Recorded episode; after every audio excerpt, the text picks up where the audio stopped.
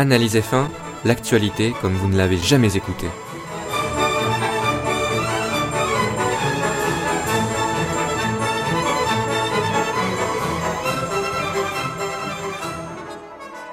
Salut à toutes et à tous et bienvenue dans Analyse F1. Aujourd'hui, je vais vous présenter ce qu'il ne fallait pas manquer en Grande-Bretagne, donc à Silverstone cette saison. C'était donc le dernier Grand Prix en date. Et cette fois-ci, ce qu'il ne fallait pas manquer arrive euh, avant le Grand Prix de Hongrie, heureusement, juste avant, hein, vraiment euh, à quelques, quelques encablures, quelques centièmes, euh, enfin bref. Il arrive, c'est le plus important ce podcast. Donc ben ne perdons pas de temps et commençons tout de suite. Pour commencer, j'aimerais parler de quelque chose qui m'a surpris, dans le mauvais sens du terme, mais euh, dont il faut vraiment parler, c'est la pénalité de Rosberg. Euh, à Silverstone, Rosberg qui donc a fini troisième et non deuxième comme c'était sa place à l'arrivée. Euh, car après la course, les commissaires ont décidé de lui donner une pénalité de 10 secondes, ce qui fait qu'il termine derrière Max Verstappen. Et oui, alors pourquoi cette pénalité? Eh bien, c'est toute une histoire de communication radio. C'est une des premières fois que, euh, enfin c'est la première grosse fois en tout cas que euh, le règlement concernant l'interdiction de certaines communications radio, même de beaucoup de communications radio, trouve à s'appliquer en course. Euh, et voici pourquoi. En fait, l'ingénieur de Nico Rosberg, l'ingénieur de piste de course, lui demande de ne pas utiliser le septième rapport suite à un problème mécanique qu'a rencontré son pilote. Donc euh, Rosberg, en, fait, juste avant euh, ce message radio, euh, on l'a vu très bien en caméra embarquée, il était passé au septième rapport et là tout d'un coup plus rien, grosse perte de vitesse et, et voilà. Du coup, l'ingénieur lui donne la solution pour régler le souci et qu'il puisse continuer la course et rallier l'arrivée. Jusque là normal, même s'il y avait une enquête ou quoi annoncée, une enquête des commissaires, ou, euh, ou autre, ou des doutes, etc. Moi, j'avais pas de doute. Hein. Je pensais vraiment qu'il n'y aurait aucun problème pour Rosberg, hein. aucune pénalité ni rien. Euh... Et là, ben, patatras, j'ai été surpris. Je l'ai appris euh, quelques jours après la course, comme je n'ai pas pu, pas eu l'occasion de, de, regarder les, les infos F1 suite à la course. Et de toute façon, j'étais tellement sûr de moi que Rosberg n'aurait rien. Ben, j'étais un peu trop sûr de moi. Comme quoi, il faut, il faut bannir les certitudes des fois de, de sa vie, on va dire. Et, euh, et du coup, euh, eh bien, euh, Rosberg a été pénalisé. Ça m'a surpris. Pourquoi? Parce que selon moi, il y avait risque d'abandon de Rosberg. C'est-à-dire que euh, s'il n'y avait pas eu cette communication radio, Rosberg aurait été euh, contraint d'abandonner, très certainement. là, il y a une consigne qui pour moi est insignifiante pour régler le souci. Et, et on s'attarde dessus. Et du coup, c'est quand même assez grave au niveau du championnat, même si Rosberg, euh, à chaque fois avec son discours euh, de très chiant, dit qu'il ne pense pas au championnat, qu'il prend les courses les unes après les autres, blablabla, blablabla. Il essaye un peu de... C'est sa manière, on va dire, psychologique, comme je l'avais dit, de... de, laisser glisser sur lui euh, tout ça. Mais à mon avis, il devrait peut-être également changer de, manière de, faire parce que finalement ça ne marche pas tellement que ça de, de faire genre, de faire style qu'il euh, laisse passer, on va dire, euh, l'aspect championnat, que pour lui ça ne compte pas et que voilà, euh, seules les courses prises les unes après les autres comptent. Bon, je n'y crois pas, je n'y crois pas vraiment. Bref, au championnat important puisqu'il perd 3 points avec cette troisième place au lieu d'une deuxième place. Il a marqué 15 points au lieu de 18. Et du coup, il n'a plus qu'un point d'avance sur Hamilton avant le Grand Prix de Hongrie. Donc ça a des grosses conséquences. Et en fin de saison, ça pourrait avoir une grosse conséquence. Mais bon, comme beaucoup de choses dans une saison peuvent avoir des conséquences, hein, vous allez me dire. C'est pas sur ça que s'il perd le championnat, même s'il le perd de 2 points, on va pas me dire que c'est à cause de cette pénalité qu'il a perdu le championnat. Non, non, non. Euh, c'est sur d'autres choses, hein, ça je vous assure. Mais ce n'est pas fait. Hein. Rosberg est encore en tête, hein, je le rappelle. Et, euh, et ce n'est pas joué. Bref. Suite à cet, incident, à cette affaire concernant Rosberg et les communications radio, la FIA, il y a quelques jours, a décidé de renforcer son règlement, de le rendre encore plus strict. Pourquoi? Parce que selon, selon la FIA, euh, ce qu'a fait Rosberg, le cas de Rosberg, ça pourrait euh, avoir des, des suites, c'est-à-dire que les, les pilotes et les écuries pourraient préférer, on va dire, prendre la pénalité de 10 secondes, mais continuer jusqu'à rallier l'arrivée. Raisonnement euh, logique. Mais euh, et du coup, mais le raisonnement moins logique, c'est que la FIA, au lieu d'adapter son règlement et de se rendre compte que le règlement tel qu'il est présenté est complètement débile, eh bien, on va le rendre encore plus débile. Ça me semble logique. Bon, quelque part, c'est une logique de la FIA. Hein. Ils sont dans leur logique. Le, le règlement est débile, le rendre encore plus débile. Quelque part, ça se tient.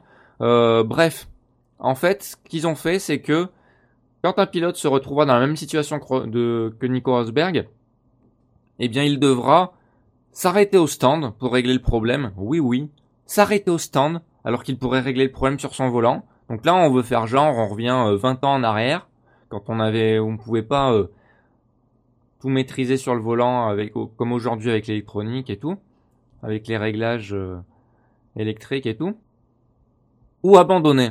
Donc voilà le choix que laisse la FIA. S'arrêter au stand pour régler le problème ou abandonner. Donc une perte de temps énorme ou un abandon.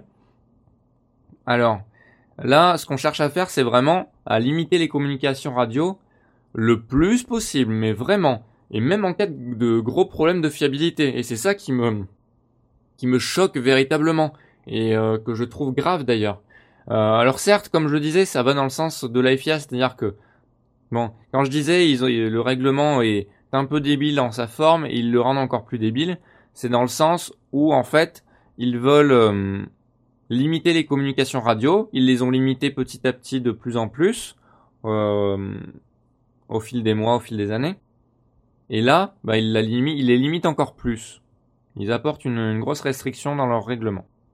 Euh, mais voilà, c'est c'est totalement contradictoire. Comme je l'avais dit d'ailleurs dans un podcast consacré spécialement aux communications radio, ça faisait suite d'ailleurs sûrement à, voilà, euh, à ce nouveau règlement quand il était nouveau à l'époque en tout cas. Mais euh, voilà, c'est totalement contradictoire avec le niveau de technologie embarqué, c'est-à-dire euh, que ce soit les, ce que, les données que peuvent récupérer, recueillir les, ingénieurs ou encore les possibilités offertes aux pilotes sur le volant. Et c'est contraire à la course elle-même. Parce que les pilotes, là, ils ne se concentrent pas seulement sur leur pilotage, ils ont une concentration assez diffuse, à la fois sur le pilotage et sur le volant. Et ça, c'est pas, euh, c'est pas vraiment très bon. Hein. Souvenez-vous en Espagne, l'accident entre Rosberg et Hamilton. Euh, souvenez-vous de ce que Rosberg fait en sortie de virage. Il, euh, il règle quelque chose sur sur son volant. Bon, ça n'avait pas grand-chose à voir avec les, les, les communications radio, quoique quoique si, puisque maintenant les pilotes sont laissés on va dire, sont assez indépendants pour les, les comment dire, les départs. Du coup, ça, c'est un petit lien quand même. Mais bref, il était sur son volant, tout ça pour dire que quand on a une concentration qui est à la fois sur le pilotage et le volant, il peut arriver des bêtises. Et, il y a un petit exemple avec euh, le Grand Prix d'Espagne. Mais voilà, euh, selon moi, la FIA va vraiment dans un sens, va vraiment trop loin, vraiment trop loin. Ils sont dans une certaine logique, mais c'est trop loin. C'est c'est c'est démesuré, c'est politique, c'est éminemment politique ce que fait la FIA. Et je sais pas, ils veulent vraiment asseoir leur supériorité, je sais pas. Et, euh, et du, en disant, bah, c'est pas les pilotes qui font la loi, c'est nous, hein. Euh, c'est nous la FIA, c'est nous qui faisons le règlement. Euh, et puis les pilotes qui se plaignent là avec leur euh, leur lettre signée par euh, par le GPDA et tout, c'est une vraie blague. Euh, ils sont payés des millions, machin et tout. Ils, tout ce qu'ils ont à faire, c'est piloter Esther. Ce qui est en gros le, message de certaines institutions de la F1, pas forcément la FIA. Euh, mais bon, à la base, ça va trop loin, ça va trop loin ce règlement. Parce qu'à la base, ce qu'on voulait limiter, c'est juste, enfin, le but du règlement, on va dire, ouais, le but du règlement, l'objectif, c'était que d'interdire les consignes qui concernaient purement et simplement le pilotage pur. C'est tout. C'est ça qu'on voulait interdire, pas plus. Parce que c'est vrai qu'à l'époque, ça pouvait donner l'impression, avec les nombreuses communications radio, ou même euh, les ingénieurs, on les, enfin les, ouais, les ingénieurs, on les entendait dire à leurs pilotes, euh, oui, tel virage, il faut que tu freines un peu moins ou quoi, ou, ou fais attention, euh, tu peux accélérer plus tôt ou quoi. Bon, c'est vrai que ça pouvait donner l'impression que le pilote était trop guidé, alors que c'était pas du tout le cas, c'était juste des petits conseils ici et là. Mais bon, certes, ça, ça me paraissait de bon ton aussi, ça pouvait paraître, de bon ton d'y interdire. Mais d'aller trop loin comme ça, là, euh, euh, à la base aussi, c'était pour faire plaisir aux, fans qui trouvaient que les pilotes étaient trop assistés. Euh, mais là, euh, les fans se retournent contre ça. C'est ça en fait. On veut trop suivre ce qui se dit euh, ici et là sur les réseaux sociaux, ce qui se dit beaucoup. Au, au, lieu de montrer ce qui est bien dans ce sport, on, accepte ce que les autres disent sur le ce qu'il y a de ce qui peut avoir de mal et, et alors que ce n'est pas forcément mal en fait et, euh, on prend des décisions un peu radicales et en plus on continue euh, ces décisions en euh, tout simplement en appliquant une politique assez de mauvais goût quoi. Et c'est le cas avec ce règlement. Vraiment. Je vais prendre un exemple qui va me servir également d'argument. Pour, pour le dernier point que je veux aborder concernant ces communications radio. C'est l'accident qu'a eu Pérez en Autriche. Souvenez-vous, je crois que c'était le dernier tour. Euh, ouais, c'était le dernier tour. Pérez, ou avant-dernier tour d'ailleurs, Pérez, eh bien, à cet accident. Euh, je crois que c'est ses freins qui lâchent ou je sais plus. Et puis il a, il a cet accident, il, va se cracher. Bon, tout simplement. D'après les intéressés, que sont Force India et Perez, eh bien, c'est tout simplement l'interdiction de certaines communications radio qui a empêché, euh, enfin, qui a empêché l'écurie d'avertir son pilote et de l'aider à résoudre le problème. Et du coup, ben, il y a eu la, perte de contrôle qu'il y a eu et Perez a dû abandonner. Et ça, je trouve ça très, très grave je reviens à ce que je disais euh, quand je disais que le règlement, euh, le règlement s'appliquait même en, en, cas de gros problèmes de fiabilité. Eh bien là, c'est grave parce que on touche à la sécurité des pilotes là, très clairement. Et là, ce que fait la FIA, certes, c'est dans une certaine politique assez logique, même si c'est euh, même si c'est mauvais. Mais c'est complètement contradictoire et là, c'est plus du tout logique Là, euh, ça casse totalement ce qu'ils font, c'est que c'est totalement contradictoire avec leur objectif de sécurité. Et pourtant, ils nous en ont prouvé hein, des exemples de sécuritarisme à foison. On le voit avec les zones, euh, les zones asphaltées euh, en, dehors de la piste, etc. D'autres trucs également un peu trop exagérés. Et là, ils nous sortent un truc complètement contradictoire et du coup qui peut nuire à la sécurité des pilotes.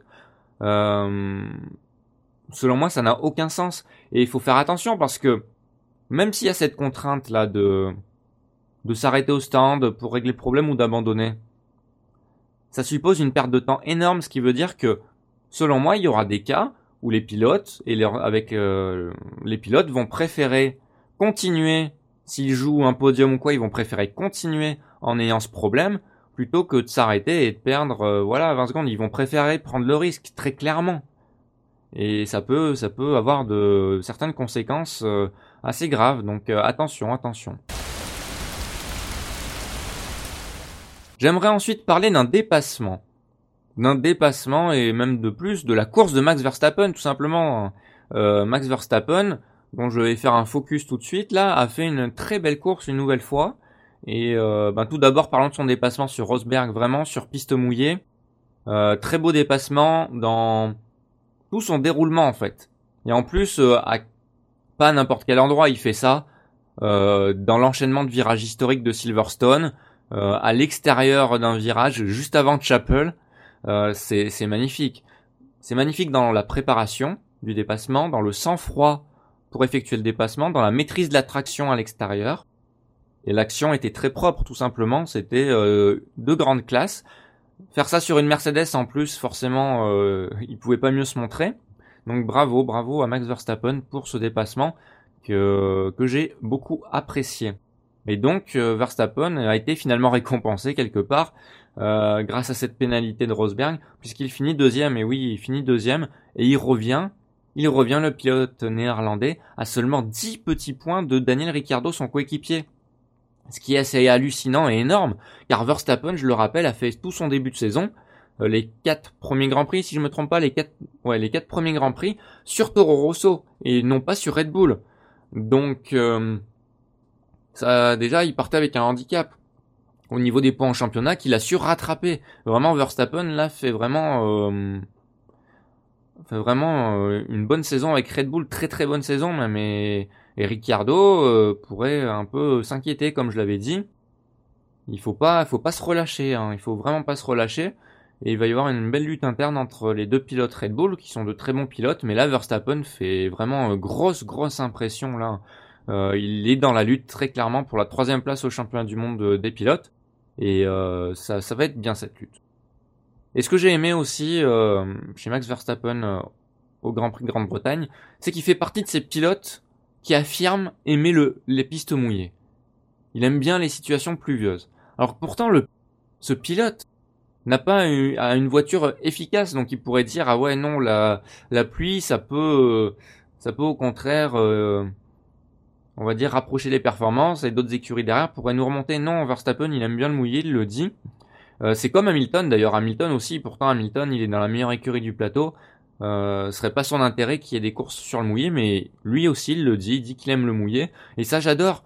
Bah, j'adore parce que il y a 10-12 ans environ, et même moins que ça, souvenez-vous, hein, ceux qui ont connu ça, euh, eh bien tous les pilotes, tous, sans exception, eh bien euh, disaient que euh, voilà la pluie c'était des conditions imprévisibles et du coup euh, eh bien euh, c'était impossible pour eux de dire qu'on aimait une piste mouillée. À chaque fois qu'on leur posait la question la question semblait débile alors que voilà ils disaient que le risque d'abandon était plus élevé. Donc non que c'était aléatoire et que du coup ouais, les conditions de piste mouillée on n'aimait pas ça. Et tous les pilotes disaient ça hein. les meilleurs même les meilleurs le disaient.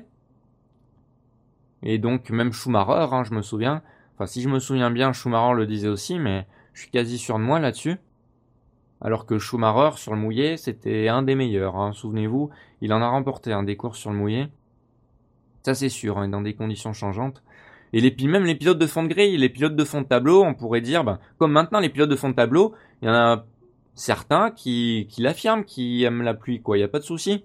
Mais là, euh, avant, euh, c'était un discours de, mais vraiment très chiant c'était de la communication, on va dire. Euh, je sais pas, hein, on, dirait que c'était de la communication préparée. C'était, oh, c'était terne. Tout le monde disait la même chose. C'était, ils disaient pas leur vrai ressenti. Hein, euh, fallait qu'ils aient un discours vraiment très lisse et à ce niveau-là, c'était chiant parce que euh, vous me connaissez, vous savez que j'aime bien les grands prix sous la pluie.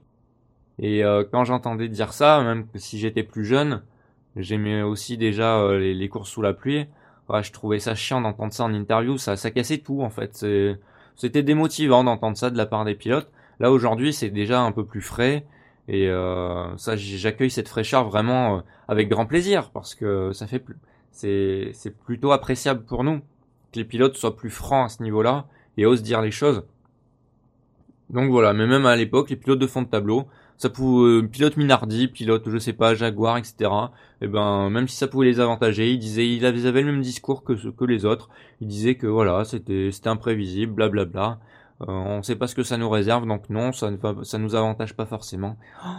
Oh là là, c'était que ce soit les pilotes, les les teams principales euh, qui disaient ça. Oh c'était chiant au possible. Mais aujourd'hui ce n'est plus le cas, donc c'est cool. Je vais maintenant parler de la Scuderia Ferrari, la Scuderia Ferrari qui, euh, ben, lors de ce Grand Prix de Grande-Bretagne, se retrouve vraiment au plus bas en termes de compétitivité de toute la saison. Avec euh, Raikkonen qui termine cinquième et Vettel neuvième. Alors certes, il y a eu des conditions de course particulières, des circonstances atténuantes pour euh, pour Vettel notamment, mais même le rythme n'était pas là. Hein. On voyait le rythme, ils, le savaient, hein, ils le savent les pilotes euh, Ferrari, que le rythme n'était pas là Pourtant dans un juge de paix, hein. Donc ça, ça fait mal, ça fait mal à Ferrari. Avec en plus au championnat du monde des constructeurs Red Bull qui revient à 6 points de la firme italienne. Donc euh, c'est très serré, ça va faire une belle bataille. Et ça fait contraste avec le début de saison, le début de saison où Ferrari voyait vraiment trop gros, euh, nous chanter les louanges de sa, sa nouvelle monture et euh, espérait vraiment pouvoir titiller Mercedes et même pouvoir jouer le, le championnat du monde. Là, c'est pas du tout le cas. Hein. C'est vraiment pas le cas.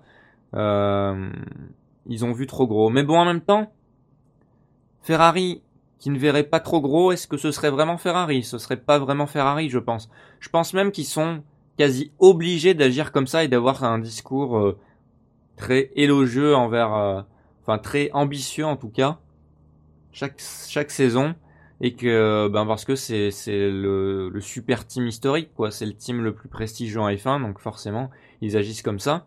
Et ça ça ça crée de la ferveur. Et c'est ce qu'ils cherchent, c'est vraiment Ferrari ça, c'est l'esprit Ferrari. Et par contre, ensuite, ce qui est le plus dur, quand ils ont vu qu'ils ont cette posture et ce discours, ce qui est le plus dur pour eux à gérer, ce qu'ils n'ont pas toujours su gérer euh, très bien, mais euh, ils s'en sortent quand même plutôt bien euh, historiquement parlant, c'est qu'en fait, ils doivent se débrouiller en interne suite à ça pour pas que ça les empêche de bien travailler.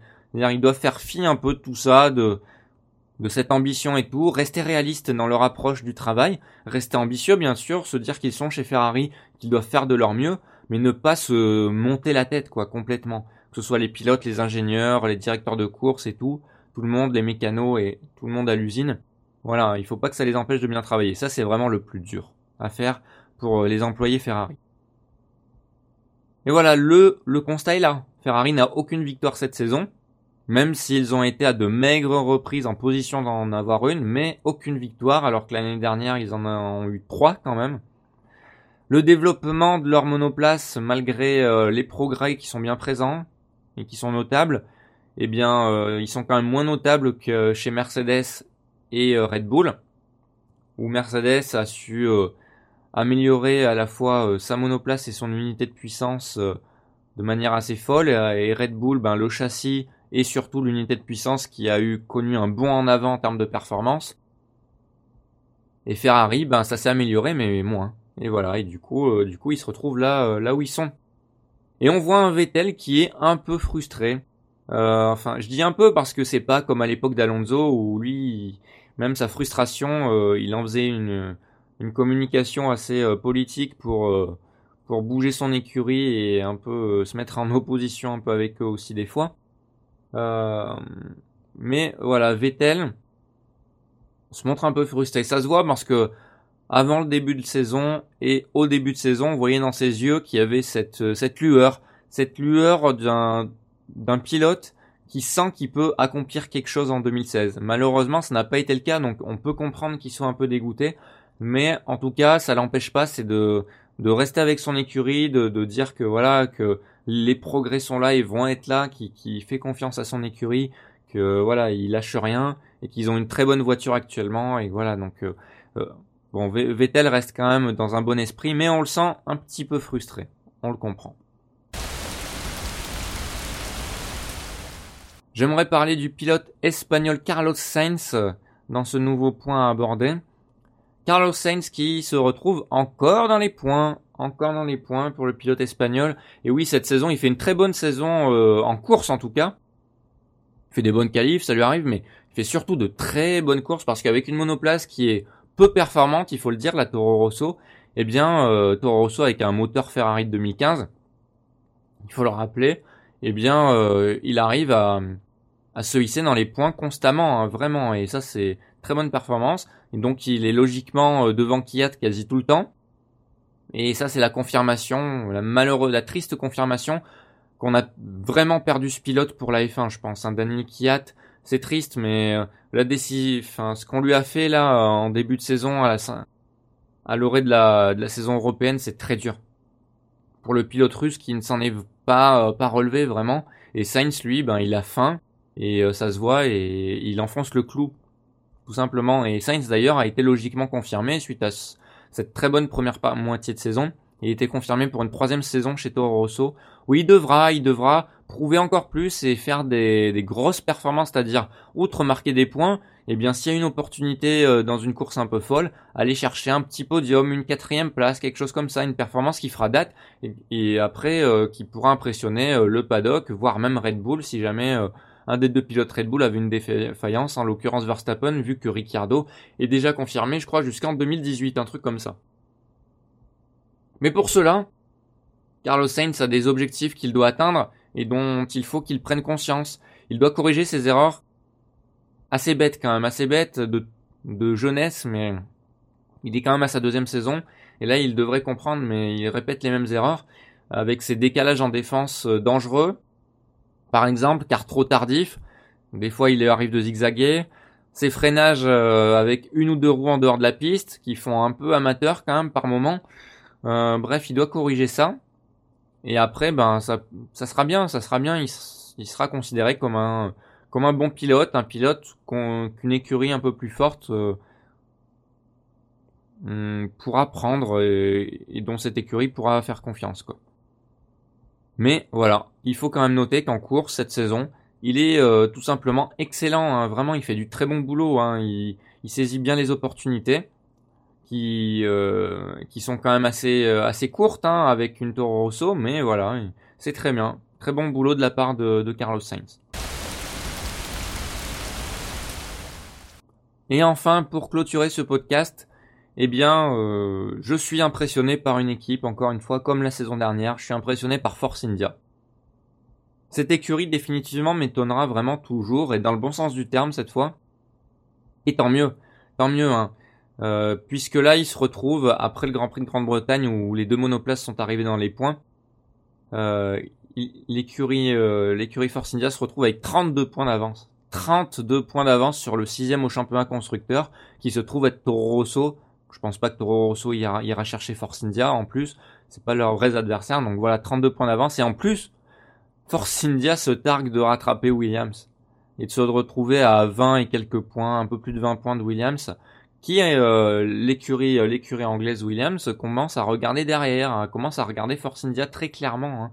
Donc euh, c'est preuve que Force India ben vraiment à continuer sur la lancée de 2015. Et j'en suis très surpris parce que ils ont peu de moyens et malgré le peu de moyens qu'ils ont, ils ont fait un développement très efficace de leur monoplace. Et euh, voilà, depuis euh, depuis la version B de la monoplace 2015, c'est c'est une constante progression. cette monoplace semble avoir été une très bonne base, une excellente base de travail, et ben, ils capitalisent là-dessus à fond. Et c'est bien, et en plus ils ont deux pilotes qui exploitent parfaitement leur monoplace.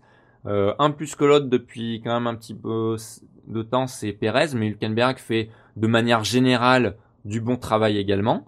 Donc euh, c'est bien, et voilà. Euh, même s'ils arrivaient que cinquième, et j'ai pas envie de dire que cinquième, s'ils arrivent cinquième au bout du compte, eh bien ça serait un exploit à ne pas, à ne pas minimiser vraiment, parce que sans parler des podiums acquis en plus, hein, cinquième, des podiums, et pourquoi ce serait un exploit à ne pas minimiser? Parce que, souvenez-vous, en début de saison, je vous disais que, euh, avec la compétitivité accrue en milieu de peloton, c'est-à-dire euh, Renault qui arrive en F1, ACF1 Team qui arrive, euh, qui arrive en F1, on, ils avaient de l'ambition. McLaren Honda dont on soupçonnait une, amélioration franche, etc., etc. Euh, les écuries de devant dont on soupçonnait pas qu'elles pourraient être inquiétées par Force India, on se disait ben refaire cinquième pour Force India, ça va être ça va être la croix et la bannière. Hein. Je, je misais vraiment pas dessus. Euh, je me disais que ça serait encore plus difficile et ça l'est, ça l'est dans les faits. Hein. C'est plus difficile pour Force India, mais euh, malgré cette difficulté, bon, c'est pas non plus si difficile que je le pensais. C'est-à-dire que A c'est en difficulté avec certains aspects de leur monoplace. McLaren Honda ne progresse pas autant que je l'aurais pensé, euh, comme à chaque fois d'ailleurs.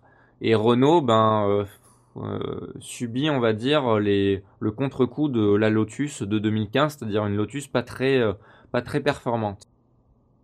Et c'est Renault est surtout en pleine construction, on va dire. Du coup, cette saison, c'est un peu la, transition.